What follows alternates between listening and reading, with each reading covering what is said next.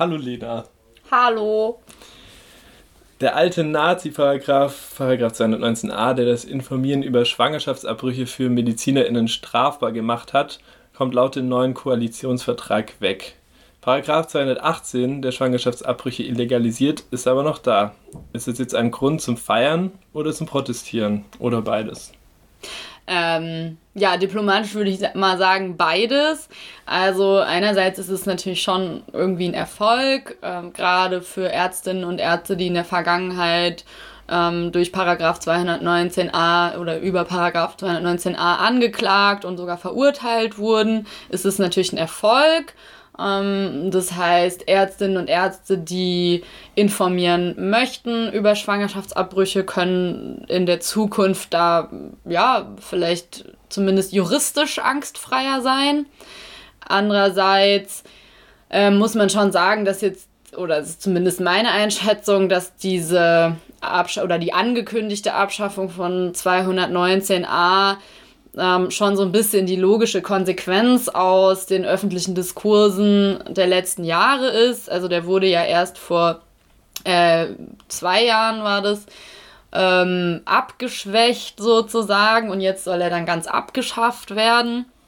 Ähm, das heißt, einerseits klar ist es ein Erfolg, andererseits ist es schon auch so ein bisschen die, das Kleinste, und das sicherste, was jetzt die neue Koalition irgendwie in dem Bereich gerade machen konnte, um auf den, die Öffentlichkeit, auf die Debatte sozusagen zu antworten.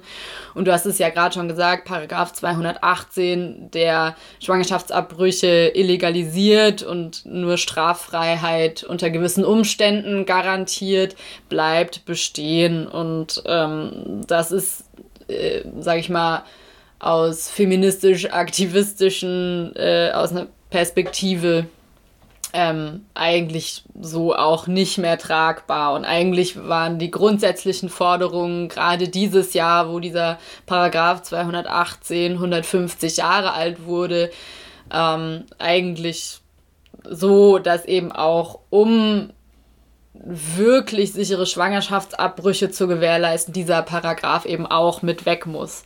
Also zusammengefasst, ähm, kleiner Erfolg und sicherlich auch Grund zum Feiern für einige betroffene Ärztinnen und Ärzte, aber das ja, ist trotzdem noch viel zu tun.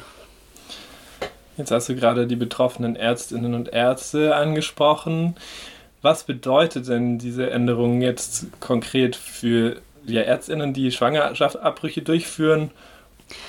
Also die ähm, gerade schon genannte Abschwächung des Paragraphen 219a hatte schon ähm, garantiert, dass Ärztinnen auf zum Beispiel der Website oder anderen Kommunikationsmedien einfach sagen durften, ja, hallo, ich mache Schwangerschaftsabbrüche. Sie durften aber weder sagen, nach welcher Methode noch weitergehende Informationen rausgeben.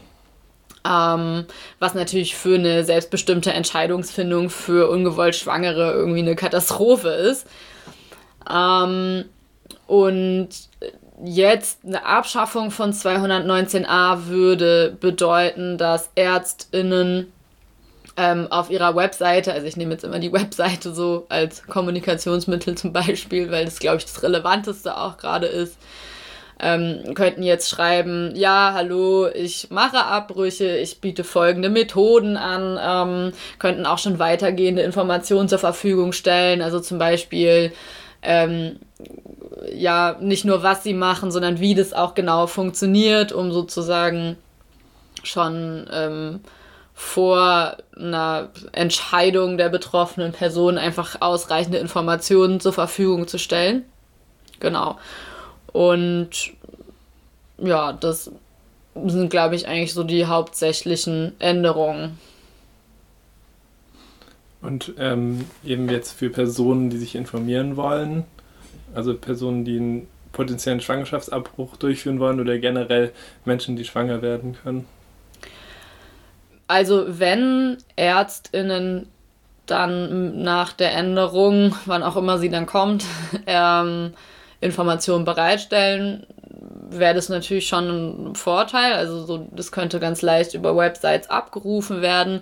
Ähm, zum Beispiel, wenn jetzt Menschen wissen wollen, macht meine eigene Frauenärztin, mein eigener Frauenarzt sowas, könnten sie zum Beispiel einfach schon mal die Website checken oder irgendwie, ja, gut nachfragen konnte man bisher auch, aber vielleicht wird auch das dann vereinfacht, dass es vielleicht auch, äh, ja, eventuell einfach öffentlicher, sage ich mal, zugegeben wird, in Anführungszeichen. Ähm, ja, das ja, muss man dann sehen, ähm, wie viele ÄrztInnen dann das auch wahrnehmen, sozusagen, diese Möglichkeit, äh, darüber zu informieren und wie sie das dann auch machen. Also das ähm, ja, liegt ja dann an den, an den durchführenden ÄrztInnen letzten Endes. Jetzt hast du vorhin auch äh, schon gesagt, das ist das Mindeste politisch. Jetzt möchte ich da nochmal nachhaken. Also bedeutet jetzt diese Änderung, dass Scholz und Lindner große Feministen sind? Und, und haben die von selbst einfach erkannt, dass das mit der Bevormundung von Menschen, die schwanger werden können, nicht so nett ist? Oder was glaubst du, wem ist das Ganze zu verdanken? Ja, gute Frage. Also ich war jetzt in diesen Koalitionsverhandlungen nicht so mega drin. ähm, ich glaube schon, dass die öffentliche Debatte irgendwie dazu beigetragen hat. Also natürlich muss ich das als Aktivistin irgendwo auch glauben, aber gerade jetzt im, im letzten Jahr, also über 2021 mit eben dieser schon genannten 150-jährigen, ja, dem Jubiläum äh, von Paragraph 218 wurde da schon auch nochmal im Rahmen von großen bundesweiten Kampagnen irgendwie viel öffentliche Aufmerksamkeit und dementsprechend auch politische Aufmerksamkeit für geschaffen. Und naja, also irgendwie muss man jetzt schon auch mal sagen, nach irgendwie, ich weiß nicht wie viel, kann, weiß gar nicht mehr, wie lange jetzt eigentlich die CDU an der Regierung war, ähm, war es irgendwie auch mal an der Zeit, irgendwie da vielleicht mal ein paar äh, moderne, emanzipatorische Entscheidungen zu treffen. Also in, man merkt es schon auch, ja, weltweit ist jetzt vielleicht übertrieben gesagt, aber es gibt schon einige Länder, ähm, die zu diesem Thema jetzt in den vergangenen Jahren einfach Gesetze geändert haben, Zugänge geschaffen haben. Und ich, ja, ich meine, es ist einfach an der Zeit so. Also, ich weiß, ja, wir haben, es ist einfach an der Zeit, Punkt. Es ging vorhin schon mal kurz drum, um die Abschwächung des Paragraphen, die er schon ähm, jetzt ähm, schon vorher bestanden hat. Ähm, Christina Hähnel hat mit ihrem beständigen Protest ja für die, diese Abschwächung ähm, gesorgt, sozusagen. Ähm, seit da konnten Ärztinnen zumindest darüber informieren, dass sie Schwangerschaftsabbrüche anbieten, aber weiterhin keine Informationen zu Schwangerschaftsabbrüchen anbieten. Welche Rolle meinst du spielte gerade dieser Protest und generell anderer feministischer Protest eben für die Abschaffung des Paragraphen? Ich glaube, eine große. Ähm, also ich meine, ich hatte ja auch schon gesagt, dass es sozusagen die vollständige Abschaffung von 219a eigentlich eine logische Konsequenz aus den äh, ja, Debatten der letzten Jahre ist. Und natürlich ist es irgendwie alles viel zu langsam gegangen, für meinen Geschmack zumindest. Aber irgendwie so langsam, Schritt für Schritt, ähm, ja, kommt es irgendwo auch in der Realpolitik wohl an, dass ähm, ja, also nicht nur, also insgesamt feministische Themen, aber vor allem, dass halt irgendwie ähm, ja, alle Menschen über ihren Körper gerne bestimmen möchten. Genau. Aber ich glaube schon, dass eben die, die Proteste und einfach auch viel, viel Öffentlichkeitsarbeit ähm, irgendwie auch dazu geführt haben, dass wir jetzt diese Entwicklung haben. Ja, und was bedeutet jetzt diese Veränderung für die Arbeit des Bündnisses weg mit zwei, Paragraph 218, in dem du aktiv bist? Ja, also ähm, ich würde sagen, es ist halt irgendwie ein Teilerfolg. Wir heißen zwar weg mit Paragraph 218, aber haben uns natürlich auch immer auch zusätzlich für die Abschaffung von 219a ausgesprochen. Aber wie es schon im Namen steckt, wir setzen uns ganz klar für, ähm, ab, für die Abschaffung von Paragraph 218 ein, weil unserer Meinung nach gehören Schwangerschaftsabbrüche nicht ins Strafgesetzbuch, ähm, sondern in die öffentliche Gesundheitsversorgung, in die medizinische Ausbildung und einfach auch irgendwie als was, ja, ich nenne es jetzt mal Normales, irgendwie auch in, in die öffentliche Wahrnehmung, in den öffentlichen Diskurs.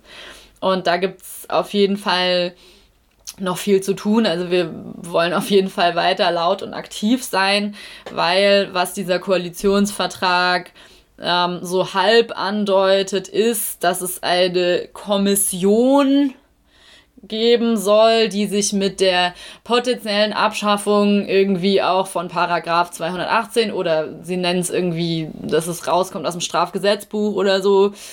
Ähm, das heißt, da ist auf jeden Fall auch noch Raum, wo AktivistInnen irgendwie weiter dann die öffentliche Debatte äh, prägen können und somit vielleicht auch dann eben die, die, die Politik beeinflussen können, im besten Fall.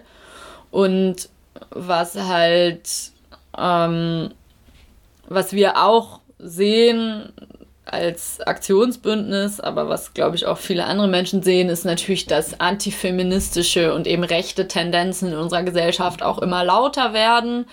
Und das ist jetzt mit so einem Koalitionsvertrag natürlich auch nicht getan. Das heißt, da ist einfach noch ganz viel, ja, da liegt noch ganz viel Arbeit äh, vor uns und vor allen ähm, ja, AktivistInnen, die sich irgendwie feministisch positionieren, was wir alle tun sollten. Ähm, ja.